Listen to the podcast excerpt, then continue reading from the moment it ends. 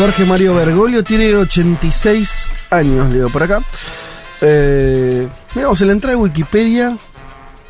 Yo pensé que me lo iba a encontrar como Jorge Bergoglio, pero no, es Francisco, entre paréntesis Papa, y dice de nombre secular Jorge Mario Bergoglio. Eh, bien, bueno, entonces un Papa que entonces asumió con Jack, bueno, con 76 años, hace unos 10 años. Eh, se lo ve entero en las últimas entrevistas. Yo pensé que estaba. Eh, pensé que estaba peor. Mejoró su movilidad, él cuenta. Ah, tuvo una mejora. que hizo con una fisioterapia y demás. Ah, como yo. Mejoró su movilidad. Por lo cual no precisa de silla en este momento. Utilizó silla un tiempo. Sí. Lo cual viste que la silla siempre te avejenta y te. Claro. ¿No? Yo le decía más, en, viste, con, que, que no tenés tanta oportunidad de verlo como interactuando rápido con, con un periodista charlando. Sí. Y Viste que ahí se nota cómo está una persona, sobre todo cuando ya tenés muchos años, si está luz. Bueno, no digo Lucio, si está rápido, si querés. Más eso, y lo noté como alguien que estaba al 100. Va, no sé, no, no. Muy, muy.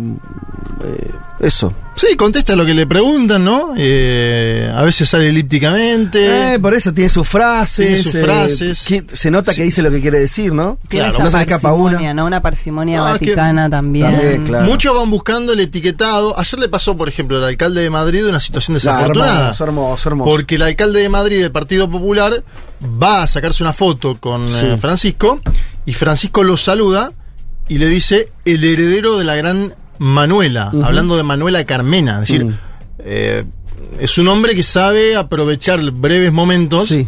para posicionarse políticamente, ¿no? Es lo que hizo ayer, por ejemplo. Claro, porque Manuela eh, era una jefa de gobierno de progresista, de claro. izquierda, más vinculada, si querés, a Podemos. Pero esto es parte de un debate que da Francisco, si querés, al interior de la iglesia. Después vamos a hablar. ¿Por qué? Porque la ultraderecha española Eso te iba a decir. va y se junta con un cardenal que es opositor a Bergoglio. En la derecha, entonces en España, eso yo no lo sabía, es re interesante. Es igual que acá. Porque viste que hay pocos países del mundo católicos que cuestionen a Francisco. No hay casi. Argentina, porque, eh, bueno, porque esto del Papa peronista, entonces, qué sé yo, que ayuda a Cristina, todo eso que se, que se cuenta acá. Entonces, medios que deberían ser repapistas, tipo La Nación, Sí. históricamente, ¿no? Eh, el diario de, de los, este, de, de la iglesia, entre otras cosas, es anti-papa, eh, prácticamente. Y en España pasa igual. En la España la derecha división, española claro. es anti-Francisco. Sí, a ver, eh, ¿qué, qué fueron a buscar Díaz Ayuso y Almeida, los dos dirigentes del Partido Popular? Fueron a buscar básicamente una foto con Francisco. Y Francisco le hace eso a Almeida, que para decirlo en términos simples es una meada política, ¿no? Porque decirle el heredero de la gran Manuela al señor Almeida, de forma sutil lo dije. Y, y después, y después, a Díaz Ayuso le dice, usted tiene que gobernar para los pobres más allá de las ideologías. Ah, esa no en sabía. cada momento, Claro, le tiró- en cada momento él va tirando una que creo que tiene que ver con su configuración del mundo, ¿no? Después nos vamos a meter acá en algo de los viajes, en algo de los papas anteriores, porque cuando iba a ser eh, canonizado Juan Pablo II, él dice, esperá, canonicemos también a Juan XXIII. Ahora me voy a meter en eso. Bien. Vamos a escuchar, y quiero que me digan después dónde estaban en ese momento, este anuncio. ¿Se van a acordar de este anuncio el 13 de marzo del 2013? A ver. Annuncio vobis gaudium magnum. Habemus papam.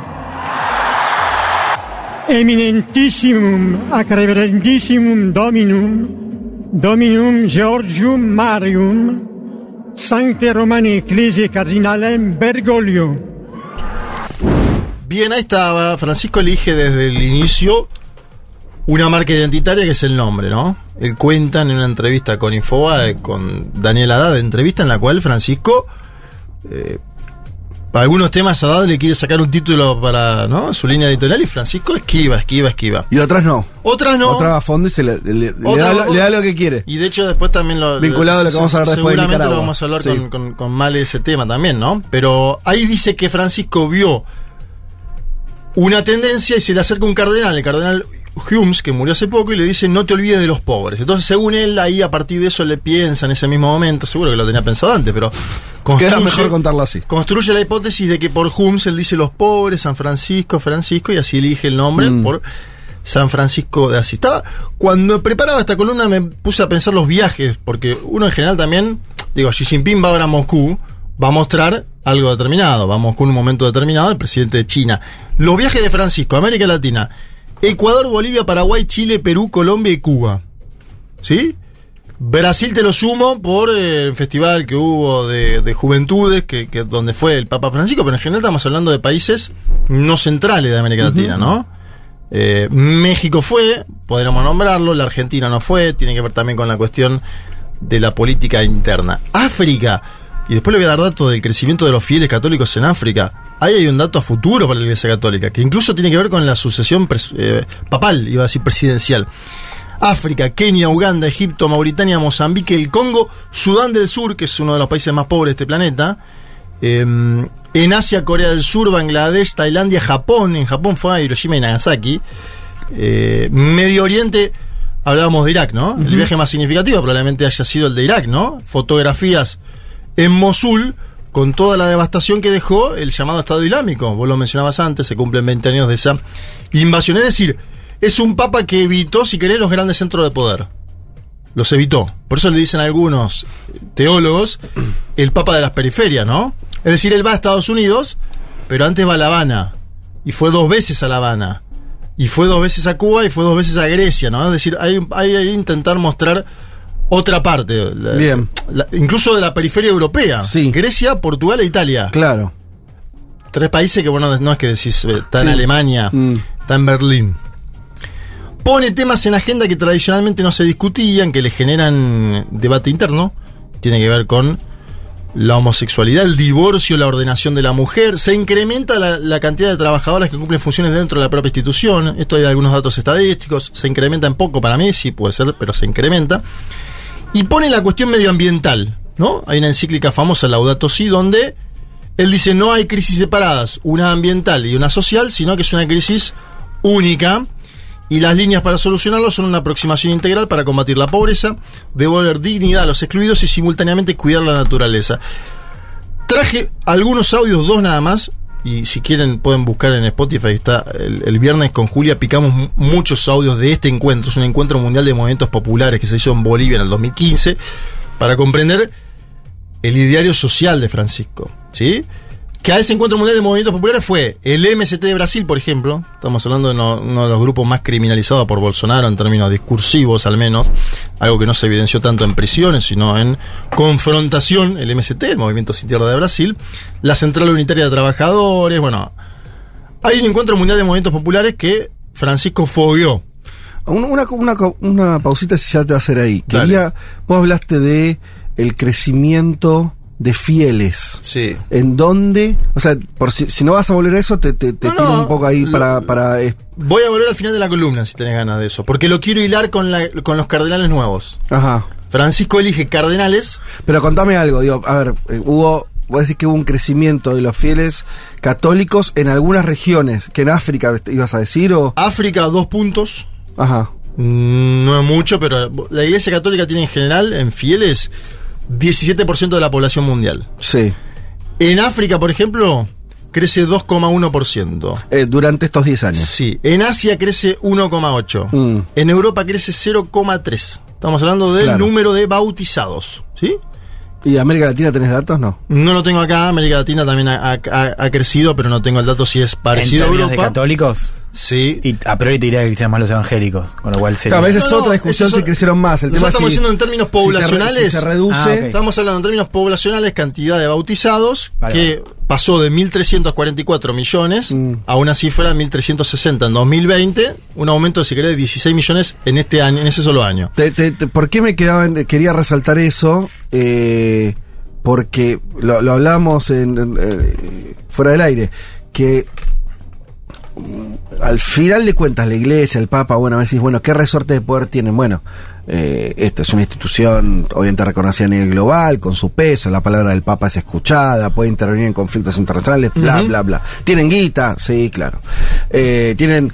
Sí, eso, dicho sarcásticamente, es una multi que está en todos los países, ¿no? Tiene filiales en todos lados, bueno, maneja en cada lugar también resortes de poder más chicos, locales, municipales, estaduales, nacionales. Ahora, el, todo el, el- el asunto de ese poder es cuánta gente se reconoce parte de esa religión. Si, la- si en vez del 17% decir fuera el 5, veríamos otro poder. Si en vez del 17 tuviera el 50, veríamos otro poder. Entonces, es bastante relevante a los efectos del poder político que tiene la iglesia, es cuántos fieles tenga. Y la poca gravitación que hay en Europa, ¿no? Mm. Que puede tener que ver también con tasa de natalidad, no lo sé, pero me Mm. imagino que tiene que estar asociado a es eso. una sociedad que se hizo más secular, ¿no? Puede ser además general, eso, digo. pero 0,3%, es decir, tasa casi de no crecimiento. Sí, sí, sí. En Europa, cuando tenés en África aumento, no, dos puntos, tampoco es tan notorio, pero digo, en el 17... Bueno, sería interesante ver, no sé, si, si existe digo, la, la tendencia previa, si, San- si Francisco revierte alguna tendencia eh, que, que iba más en una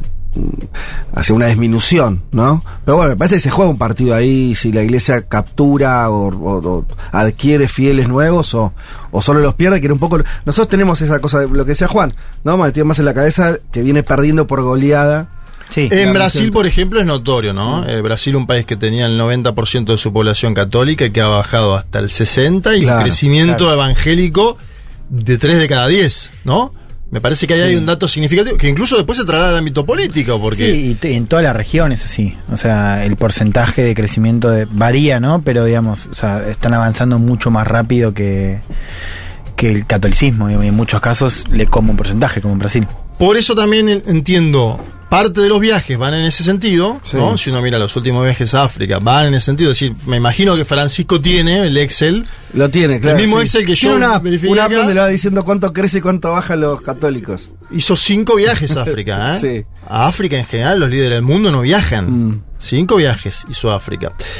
Eh, vamos a escuchar al Papa Francisco en ese encuentro mundial de movimientos populares. Era otro mundo. Bolivia 2015 estaba Evo Morales en el poder. Me acuerdo, sí. Bien, esto es Santa Cruz. Hablando sobre la casa común y la cobardía en defensa de la casa común y de las cumbres internacionales. Acá Francisco dice, se juntan los líderes y básicamente no definen nada sobre lo que pasa con la naturaleza. Escuchamos al Papa. La casa común de todos nosotros está siendo saqueada, devastada, vejada impunemente. La cobardía en su defensa es un pecado grave.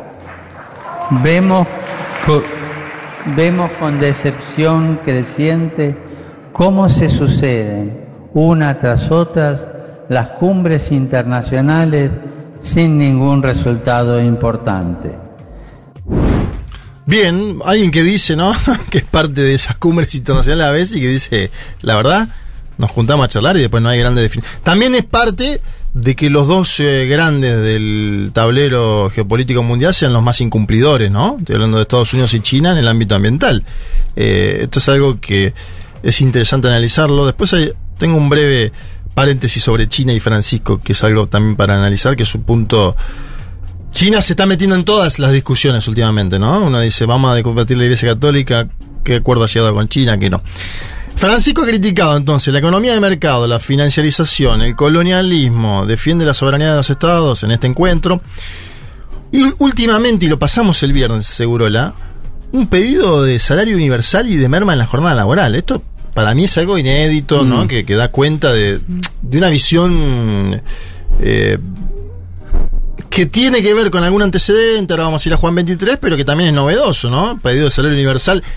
No hay dirigentes casi que en Argentina están diciendo necesitamos salario universal. Claro. Hay dos o tres. No, sí, en el mundo tampoco es que. eh, o sea, está, está la discusión, pero hoy está discutiendo más, eh, no sé, más en línea Macron, ¿no? Si le, subí la edad jubilatoria a que si das este, un ingreso No, universal. y dice lo de la reducción de la jornada laboral también, ¿no? Sí, sí, sí, sí, por eso lo ponía ahí como un punto que ella, no sé si llamativo, pero que puede sonar novedoso. A ver,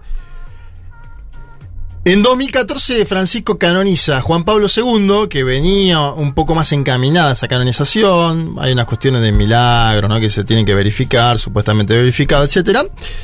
Lo que pasa es que Juan Pablo II es un papa que fue el papa polaco con prédica anticomunista, entonces es de un ala, si querés, conservadora de la Iglesia Católica, ¿no? El Papa quedó marcado, ¿no? Si bien tenía alguno, si bien fue a Cuba, por ejemplo, hay un famoso, a Cuba fueron los últimos tres. Este es un dato llamativísimo, pero a Cuba, la Cuba comunista. Ah, fue Benedicto también. En el medio fue Benedicto Mira. también. Eh, y- Sí, el- el Juan Pablo II fue, es que fue el papa que que tiró el comunismo, o sea, no es que lo hizo él, pero quedó como el papá del, de que, que, que luchó contra el comunismo, entonces quedó Sí. muy sesgado como ¿no? un conservador de derecha. Bien. Más en, ese, en esa línea. Ya estaban los preparativos para canonizarlo y aparece, y el Francisco que dice, voy a meter el mismo día la canonización de Juan 23. Vos decís que quiso equilibrar ahí.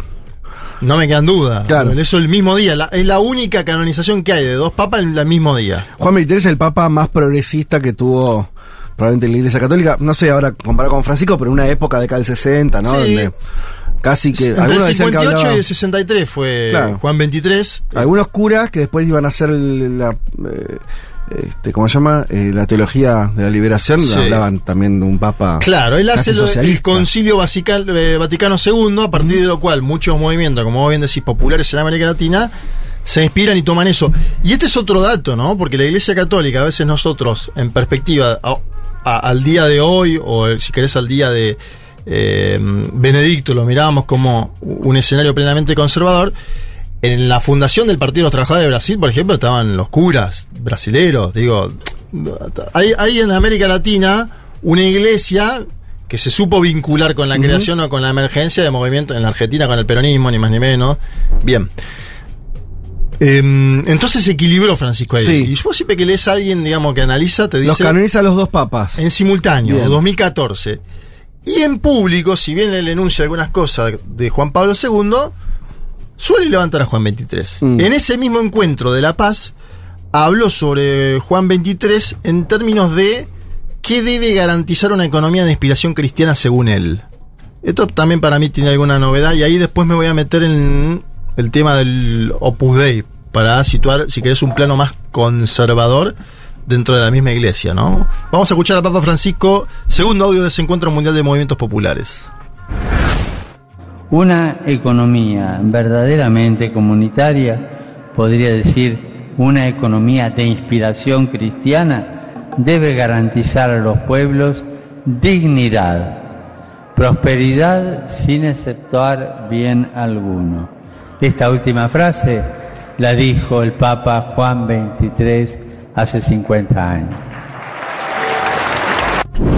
Bueno, ahí nos metemos, ¿no? En una, sí, obviamente, un- un- una, una tradición tan grande como la Iglesia Católica encuentra esto, ¿no? Tendencias, tendencias. Ellos quieren, ellos nunca degradan a un papa anterior en la discusión, es medio como China, si querés. Viste que en China no tenés a alguien que diga, no, el presidente tal, la verdad que es un desastre lo que hizo. Igualmente ahí vos levantás más a alguna figura, menos a otra, pero nunca encontrás una degradación en términos discursivos. No existe esa degradación. ¿Qué pasa? Si hubo algunas acciones determinadas que pueden ser tomadas como transformadoras. Y lo pongo que pueden ser tomadas. Hay algunas voces que dicen que no, y después te voy a pasar incluso una que lo cuestiona. Julio de 2022, es decir, el año pasado, Francisco le ponen límites a la prelatura de la Santa Cruz y el Opus Dei, conocidos generalmente como Opus Dei, uno de los grupos más, si querés, conservadores dentro de la Iglesia Católica, en una carta apostólica que tituló Para tutelar el carisma, ¿no? Eh, Juan Pablo II había sido uno de los no artífice, porque el Opus Dei es anterior, el Opus Dei nace eh, en, en España, más vinculado al franquismo Claro, incluso, claro. ¿no? Más vinculado al franquismo, pero Juan Pablo II le había dado ciertas libertades y privilegios que Francisco viene a, si querés, limitar, a enmarcar, uno, ámbito de las finanzas, dos, ámbito del funcionamiento, si querés, paralelo y autónomo, ¿no? Como que le viene a decir, tenés que reportar a esta iglesia, a la iglesia católica, no podés moverte en paralelo. Por ejemplo, tienen que presentar un informe anual y no cada cinco años, como hacían. Su líder no puede ser obispo, esto es otra novedad. Ajá. Bueno. Vamos a escuchar después a un teólogo que es especialista en la materia que sigue diciendo, ojo, porque el Opus Dei todavía tiene mucho poder. Si Francisco va contra la estructura, pero la estructura dentro de la Iglesia Católica, como se la conoce, dentro Sí. de ese 17%, Es- no solo tiene importancia Ajá. en términos puntuales, sino que tiene mucha guita, tiene influencia, tiene lobby, tiene ministros, tiene presidente, bueno. Uno de los grandes opositores al Papa es un cardenal guiñano, no me voy a meter mucho en esto, pero se llama Robert Sara, ¿sí? Del ala conservador. Em, muestra su oposición a, a las aperturas que hizo Francisco con temas de parejas homosexuales, divorciados vueltos a casar y a esta mirada de la sexualidad, si querés, un poco más amplia que tiene Francisco, Sí. que igual de todo, si uno analiza las entrevistas estas que dio en los últimos días, también es muy duro con la teoría de, ¿no? Lo que él llama teoría de género. Un papa durísimo en eso, Francisco. Sí. Que eh, ahí hay una tradición, ¿no? Que como que el continuador. La pregunta que yo me hago es No vas a pedir que sea Judith Butler tampoco. Es el, papa, el, el jefe de la iglesia católica apostólica romana, Exacto. la que quemaba Totalmente mujeres. bueno, en fin. Totalmente de acuerdo. Pero sí. bueno, sí, eh, está bien el punto. Bueno, este cardenal guineano, Sara, se juntó con Santiago Abascal hace poco. Mejor dicho, Santiago Abascal fue. El, el líder de Vox. Claro, Sí. pero Santiago Abascal fue, se juntó con Robert Sara, que es. Eh, lo, lo- eh, así lo detesta. Hay una lucha política dentro del Vaticano por eh, la, sucesión, ¿no? Y Santiago Abascal le dice el ciudadano Bergoglio al Papa. Mira. Para situar también la discusión de las derechas, el Papa. No, es, es muy interesante porque yo no sabía que en España había calado tanto, lo cual es, es lógico que cale porque es un papa que habla español. En general no habla español, no es una boludez eso, ¿no? Eh, y, y, y- además que, claro, España de estar sumida en una discusión política muy dura en los últimos años, con una ultraderecha, y es lógico que, y las posiciones de Francisco, que además lo que está con lo que además sumarle el Opus Dei o que, que se cuestione tanto la figura, yo no, no, no estaba al tanto, es La cuestión es este elemento. ¿no? Porque dentro del Partido Popular. No, no, seguro. Van a buscar la foto también. Claro. Lo que pasa es que Almeida y Ayuso querían que los trate un poco mejor, Mm. imagino, ¿no? Sí. Y fíjate que más Madrid. Es que el Papa tiene eso, ¿se acuerdan? Bueno, la de Macri, ¿se acuerdan? Fue famosa cuando lo va a ver ya siendo presidente. Y el Papa lo recibe. Sí, pero le lo pone una recibe y le cara- pone una cara de orto. Que ese o- que Creo fue. que estuvieron 22 minutos, ¿no? Claro. Fue de las más cortas audiencias. y no hacía falta que nadie te explique. ¿no? Lo hizo de una manera que lo entiendo. Es como esto, ¿no? Eh, Nombrar al anterior al- alcalde que además es del signo contrario. Vale, te está mojando la oreja. Sí, a ver, habían trabajado igual Bergoglio y Manuela Carmena en temas refugiados. Manuela Carmena es católica, fue muchas Sí. veces al Vaticano. Cuando vos entras en el círculo Claro, Francisco, claro. Él después te bendice y hasta eh, en estas cuestiones, ¿no? Mm. Eh, donde juega a fondo. Bien, Sí, La sucesión, vamos a esto porque me interesa con, Dale. con, eh, la, la cuestión. Francisco hizo crecer muchísimo el llamado Colegio Cardenalicio, que es el organismo que elige a Los su que sucesor, votan. básicamente, los que votan. Hoy hay 223 cardenales, 223. Sí, Cuando cien- eligieron a él eran, eran menos. eran menos ahora te voy a explicar la cifra. 123 de esos 223 son electores porque tienen menos de 80 años. Los otros 100, como tienen más, no pueden elegir. Ah, ¿y es qué decir, hacen? entonces cada año Discu- Están en la, en la mesa, Están ahí, discuten, pero no no, tienen, votan. no tienen voto. Bien. No tienen voto. De los 123 cardenales electores hoy, ¿Cuánto- 80 cuántos puso Francisco? Claro, 81. ¿cuántos responden a 81 Ah, puso un Francisco. genio. 81 nombró Francisco. Es decir, Francisco lleva 8 consistorios de creación de cardenales, donde además hay mayores miembros de América Latina, Asia y África. Estaba viendo que hay cardenales de Uruguay, de Paraguay, ¿no? Me puse a ver un poquito el listado del XLS famoso. Sí. Para ponerlo en números más simples, Francisco eligió al 63% de los cardenales que van a votar, que van a elegir a su sucesor. Obviamente esto depende también de cuando No, fallezca Francisco, porque Sí. ha nombrado gente que por ahí tiene 75 años, si mueren 5 años ya no puede votar. No, y además es lógico que el Papa, si dura, si es un Papa que dura bastante tiempo, bueno, ya duró 10 años, Sí, casi inevitable que sea el que ponga el, el colegio. la mayoría. Porque claro. vos tenés, eh, primero que no van, no ponen a gente de 30, evidentemente. ¿no? Tenés que tener una edad ya Creo por que la el más joven política. tiene 48, si te dijera. Claro, de 50 para arriba. Sí. Y tenés el límite de 80, bueno, sí. Hablábamos antes de que hay una tendencia a crecimiento en algunos lugares, como África y como Asia, que no se verifica en Europa, y Sí. creo que también eso tiene que ver con las- los nombramientos. Claro, claro. Acordémonos que hasta ahora el no- 95% de los papas habían sido no solo europeos, sino italianos. Mm. Francisco nombra cardenales italianos, ojo, pero también nombra mucho latinoamericano y sudamericano. Consulté a un teólogo chileno llamado Álvaro Ramis, de quien leí una muy buena nota esta semana en el portal Nodal sobre los 10 años de Francisco, y le pedí a ver si me mandaba algunas líneas como para también matizar cierto entusiasmo total con toda esta mirada que yo cuento. Pues yo te Sí. puse los datos, las cifras, una pelea con el Opus Dei. Álvaro dice, existe eso, pero vamos a matizarlo un poquito. A ver, Bien. escuchemos. Creo que en estos 10 años lo que él ha logrado hacer es ordenar la institución eclesial eh, a partir de un contrapeso a lo que fue el pontificado de Carlo Wojtyla y de Joseph Ratzinger. Es decir, frente a esos pontificados ha significado un contrapeso, pero no ha logrado restablecer un nuevo modelo. eh, eso está ligado a las corrientes y a las posibilidades de acción que ahí tiene. Un ejemplo de lo anterior es la relación con el Opus Dei, donde ha logrado, mediante un motu propio que se eh, promulgó recién hace un año atrás, eh, normalizar el rol de del Opus Dei en, en, la iglesia, sacándole las pretensiones episcopales que se había autoatribuido a partir de su propia accionar. Sin embargo, eso no significa que el Opus Dei no sea un actor importante y relevante a nivel internacional, con influencia económica y política, por supuesto.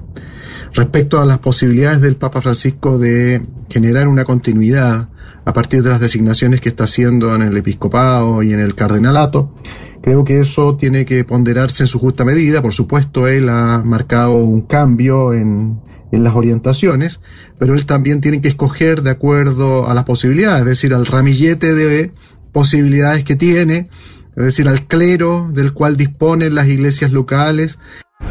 Bien, hay como marcando ¿no? un, Sí. un pequeño matiz con esto que la que iglesia, comentábamos. si algo, no sé, tom- eh, llegar a presidente de un país, no te da el poder, porque decís, mirá, y un presidente puede, viste, Transformar esto, un poco, esto, otras sí. cosas no va a poder, en un país tenés, no sé, eh, tenés a una clase dominante, tenés al propio Estado que viene de tiempo atrás.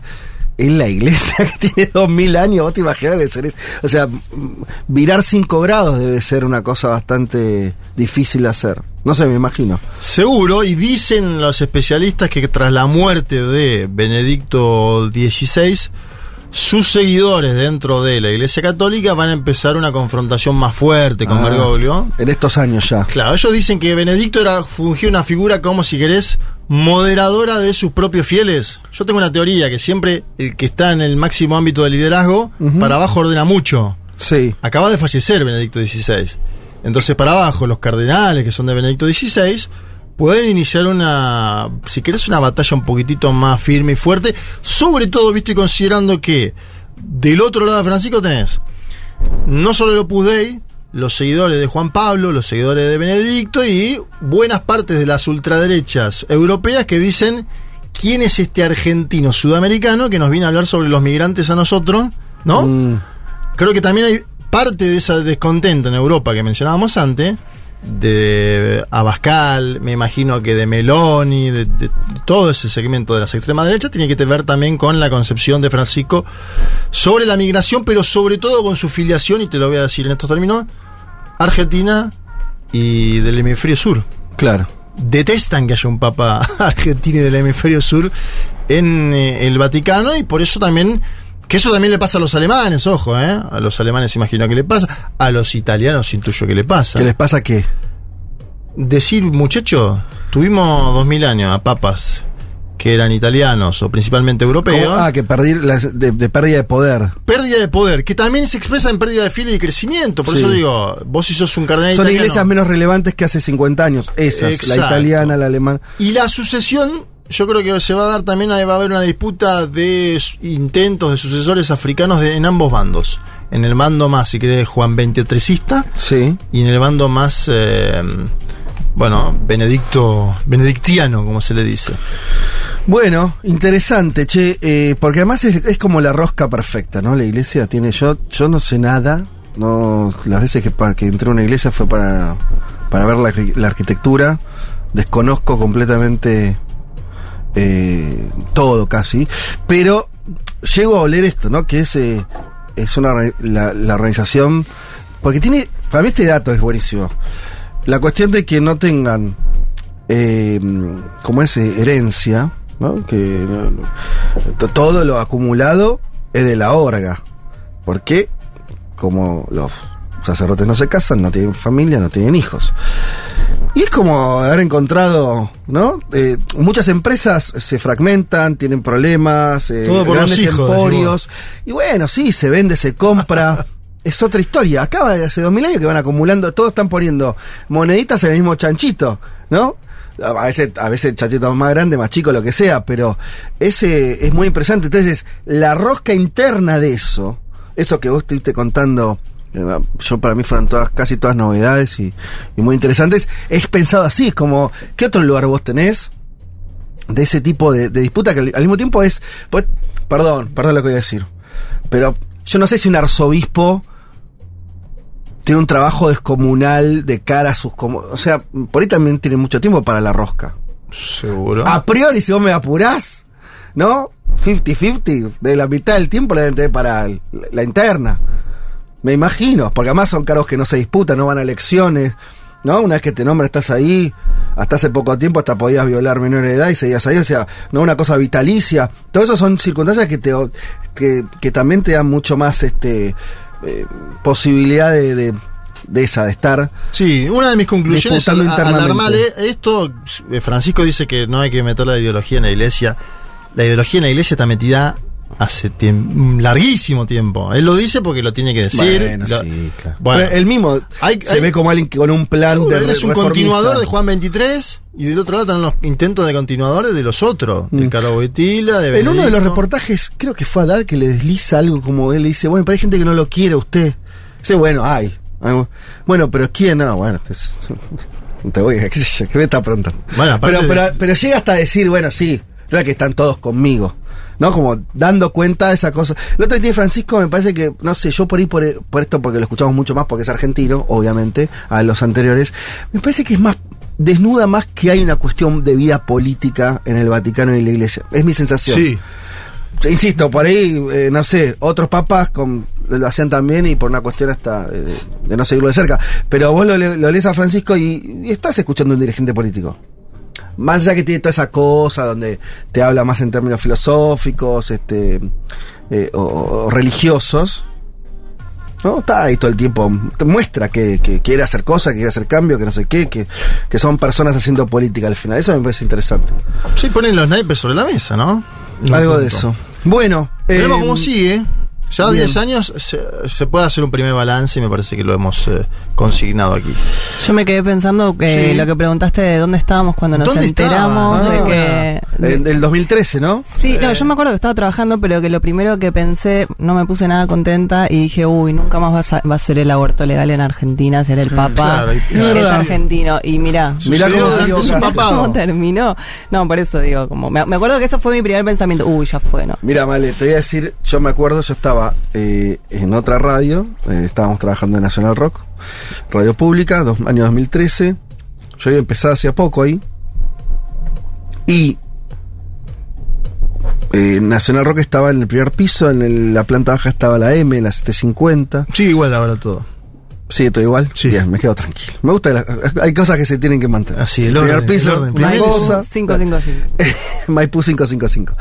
Y cundió un temor, porque recuerdan eh, ustedes, Bergoglio está muy enemistado con el gobierno de Cristina, Sí. eh, con mucho, mucho, y además con, con, con acusaciones, bueno, con cierta cosa hasta altisonante en, la- en, la- en las formas previo, obviamente. Sí, sí, los Tedeums eran. eh, No, Sí. estuvo toda la denuncia de Berbisky también. Estaba lo de. Berbisky, bueno, en fin, todo eso. Lo nombra el, el Papa. Yo me acuerdo, estaba sentado en la mesa, eh, en, en la oficina mía. Yo tenía, se veía el estudio y veíamos la, la tele. Estábamos todos pendientes de eso. Viste que primero no se entiende. Yo no fui de los que escuchó a Bergoglio. Dije, ¿qué pasaba? No sé qué, quién es. Sí.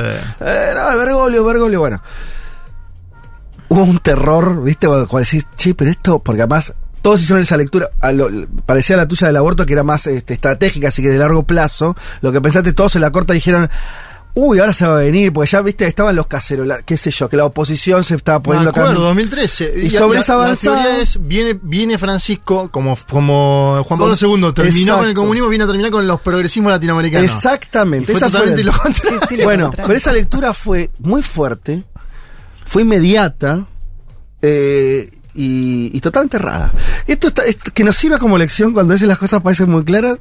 Viste, eh, por suerte a veces la historia te, te- nada, te lleva a, a otra, otra, a otra conclusión, pero fue muy impactante. Eso, eh, este, sí. Sí, me acuerdo que Cristina habló los dos días, si no me equivoco, en Tecnópolis. un Ya, silencio. ya bajó un poco el. ¿ah? Es que, bueno, yo me, eh, esto es- lo podemos contar, una cosa de que hasta de, de- de bastante discusión de cómo, que se, que, que- sí. contar de eso. Igual, nada, eh, viste, son hechos mundiales. Y, bueno, mira, en principio contarlo, qué sé yo, no sé.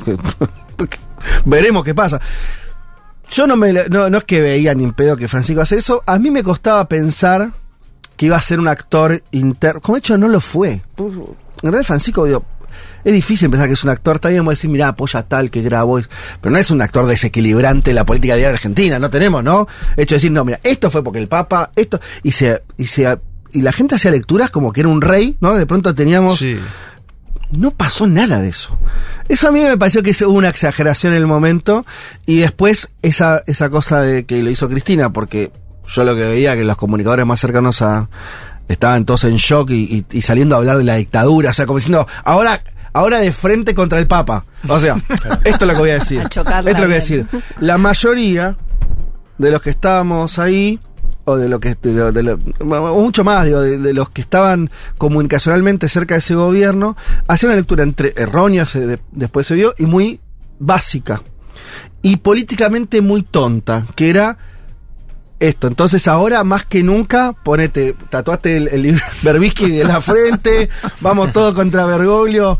eh, y, bueno, y después, Cristina, hubo un silencio de dos días, creo. Y en Tecnópolis saluda y vamos para Después adelante. fue, y al toque va, la, se va va, la- va la coronación, Claro. va a Brasil, va a Paraguay y va a Cuba, Cristina Sí, Kirchner. sí. Fue la más jefa de Estado que más lo acompañó durante esos años, Claro. sin duda. Para, sobre todo para reafirmar esta idea de, no, mira, vamos a ser aliados. Hay un argentino acá, políticamente más inteligente de lo que proponían otros. Y yo te dije. Está bueno cuando los políticos no escuchan a los periodistas. Voy a decir esto, a los comunicadores. En general está bueno, ¿eh? En general está bueno. Bueno, excelente la columna. Yo aprendí un montón, eh, Juan así que te agradezco particularmente un montón de mensajes. Eh, ya venimos. ¿Con qué nos vamos de acá? Ah, vamos a escuchar un poquito de música, mira. ¿Qué vaso? Qué hermoso.